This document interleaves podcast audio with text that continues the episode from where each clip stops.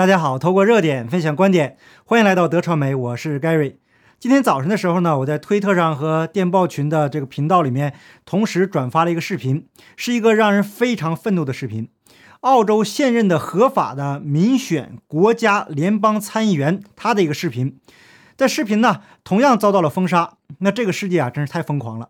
人们一直以来所迷惑的问题是，为什么主要发达国家不计代价、不计后果、不计成本？不计常识的疯狂打针，那为什么主流媒体和大高科打压言论？那这节目呢，咱们就给大家好好来挖一挖，因为一些你懂的原因呢。那这期节目呢，我会隐晦的、含蓄的说，然后啊，把结论放在后面供大家参考。我个人呢，没有任何评论。那作为一个自媒体呢，只报道事实。有朋友如果觉得前面的是废话呀，就请到后面直接看结论。但是我个人认为呢，如果没有足够的数据支撑，那么所谓的结论就不可信。所以等一下呀，我会首先把新闻和官方的数据分享给大家。懂得思考的朋友呢，很容易就理解了。那看惯了洗脑新闻的朋友们，也希望你们能够独立思考。再次呼吁，不要迷信专家，找到真实的数据，自己去思考答案。那一提到打针的问题呢，就有人质疑。我个人呢，认为质疑是好事儿。那如果都无感的话呀，那就没有希望了。现在呢，关于这个打针有用还是没用，那打针之后呢，有人安然无恙，有人呢确实因此而离世了。那各种理论呢，充斥着整个网络。那关于理论的东西啊，我在过去的这个节目中做的太多了。所有的关于打针的这些理论性的视频呢，我已经整理了一个播放清单，等下呢，我也会放在 Telegram 频道。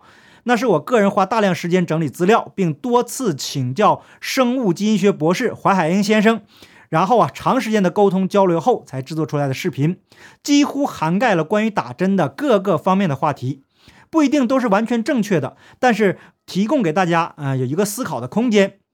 我个人呢看重的是真实的数据，那理论上的说法可以有很多种，但是真实的数据啊只能有一个。真实的数据是会说话的。无论任何人把这个打针这个事情描绘成什么样子，呃，好啊，或者是不好，都没有数据来的可靠可信。那好，废话不多说，咱们上数据。根据韩国防疫当局数据，二月二十六日开始打针以来，异常反应申报案例达到了十九万零一百一十八起，累计离世申报案例五百五十五人。那申报异常反应后。病情恶化离世的案例有二百四十五人，共计有八百人打针后离世。那打针后申报异常反应的人之中，有十八万一千八百五十二例为肌肉疼痛、头疼、发烧、恶心等较轻的症状，那六千八百五十八例为严重的异常反应。韩国打针应对推进团九月四日表示。一日到三日期间，共有九千四百四十一人打针后出现异常反应，向保健当局申报。那其中新增离世申报二十例。那根据推进团数据，九千多名打针后出现异常反应的案例中，五千五百三十八例打的是辉某瑞，两千八百零四例打的是阿某康，一百三十例打的是莫某娜，那六十九人打的是强某生。用这种方式啊播报真实的新闻呢，我个人心里是非常的难受。那本来到海外啊这么多年了，以为自由了，可是看看今天的世界，一大批人被所谓的主流媒体洗脑，已经不懂得如何思考了。那理智清醒的人呢又不敢说话。那为了这个视频不受影响的播出，也为了保护我自己能持续发声，请大家多多包涵吧。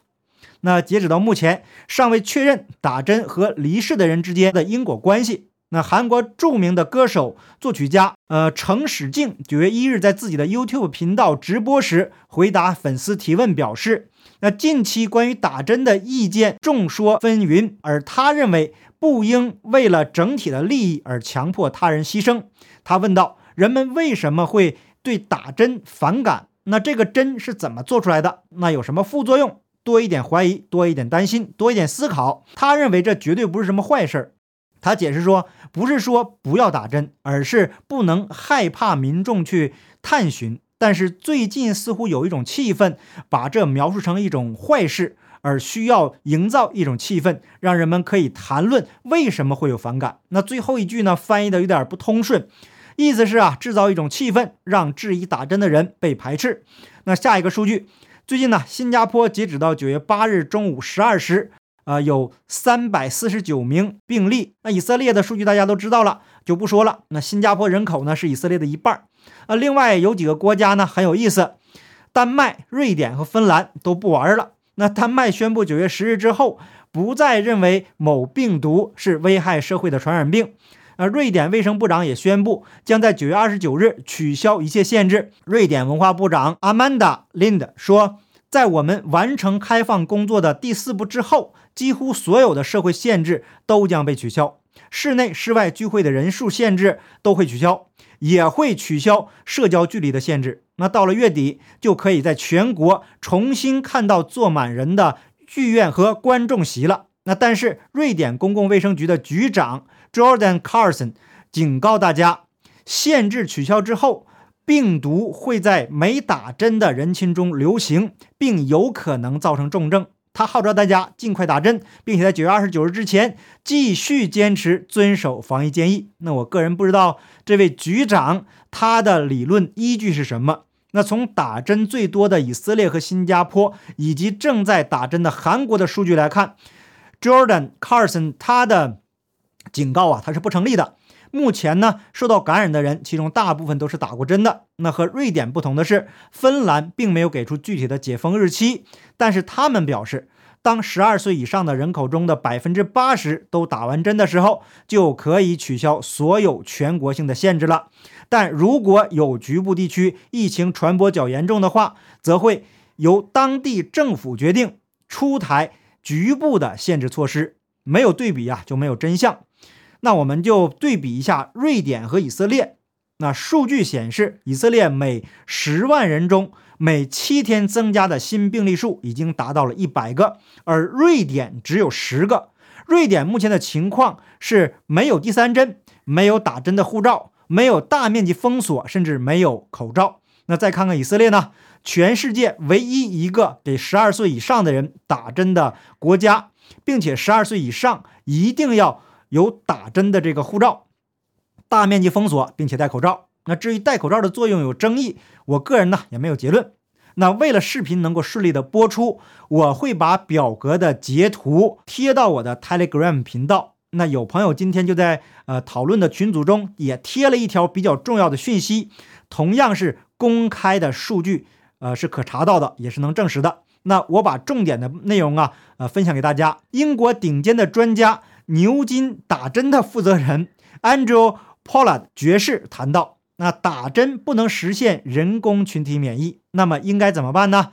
美国佛州的州长德桑蒂斯和 Paula 爵士的说法呀，完全是一样的。那总结一下这二位的发言：打针呢已经被证明不能阻止病毒变种的传播，通过打针来实现群体免疫失败了。那打针仍可以降低重症和死亡，但是那只是个人的选择。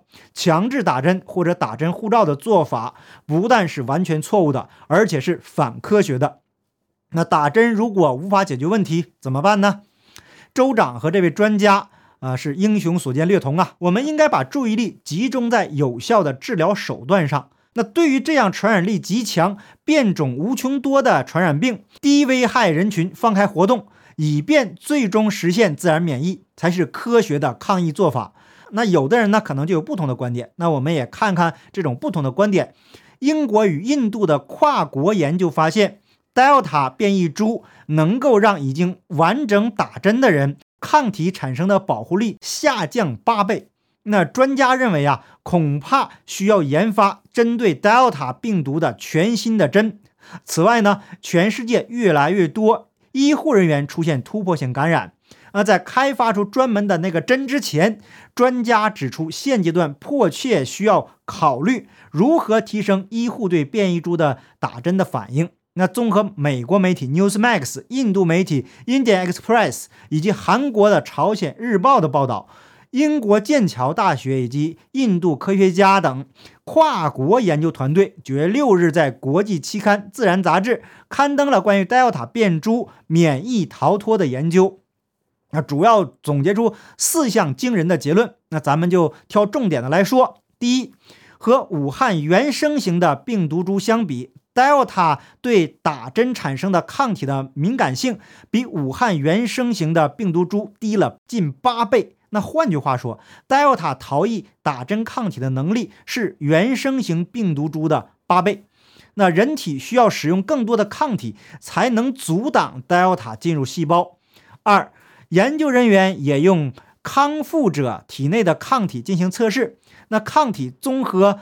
阿尔法病毒的能力比原生病毒下降了二点三倍，那综合 Delta 的能力更下降达五点七倍。三和阿尔法相比啊，Delta 在人类呼吸道复制病毒的能力更有效率。那四团队啊也观察了突破性感染问题。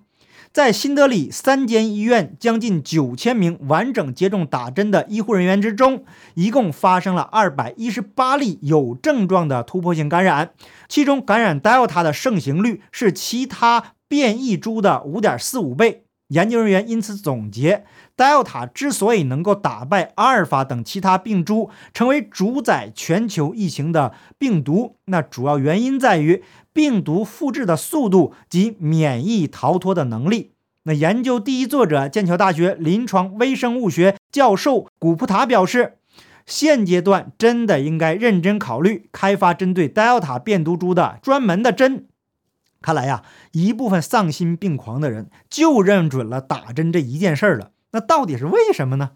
这里面的利益呀太巨大了。不过呢，帮助中共隐瞒疫情的某个组织叫世界什么什么组织，那只要在节目中提到这个组织的名字啊，那不是被黄标呢，就是长时间的审查。所以呢，呃，就不提这个组织的名字了。那这个组织的专家就认为，病毒将不断变种，人类需要学习。如流感般与这个病毒共存。不过啊，香港的行政长官那个不招人待见的鹅认为，与病毒共存策略不可取，否则与大陆通关无望。那之前呢，大陆抗疫权威张文宏早前因支持与病毒共存一说，遭到舆论围攻，甚至啊被指为外国代理人，真是一个疯狂的世界呀！那我个人认同的是佛州的州长德桑蒂斯和那位英国博士的观点。可是啊，那为什么这么多所谓的权威呀、专家呀都放弃了常识呢？那我在节目开始的时候提到的那个视频之中，有了一个比较明确的答案。澳洲的联邦参议员就提到了一件事情：很多公司买了大药厂的股份，其中呢就有一个高科技公司就持有百分之十二。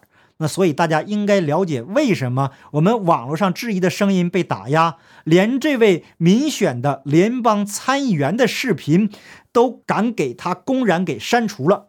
那参议员呢，是一个国家的立法者。那这个世界啊，已经疯狂到什么程度了呢？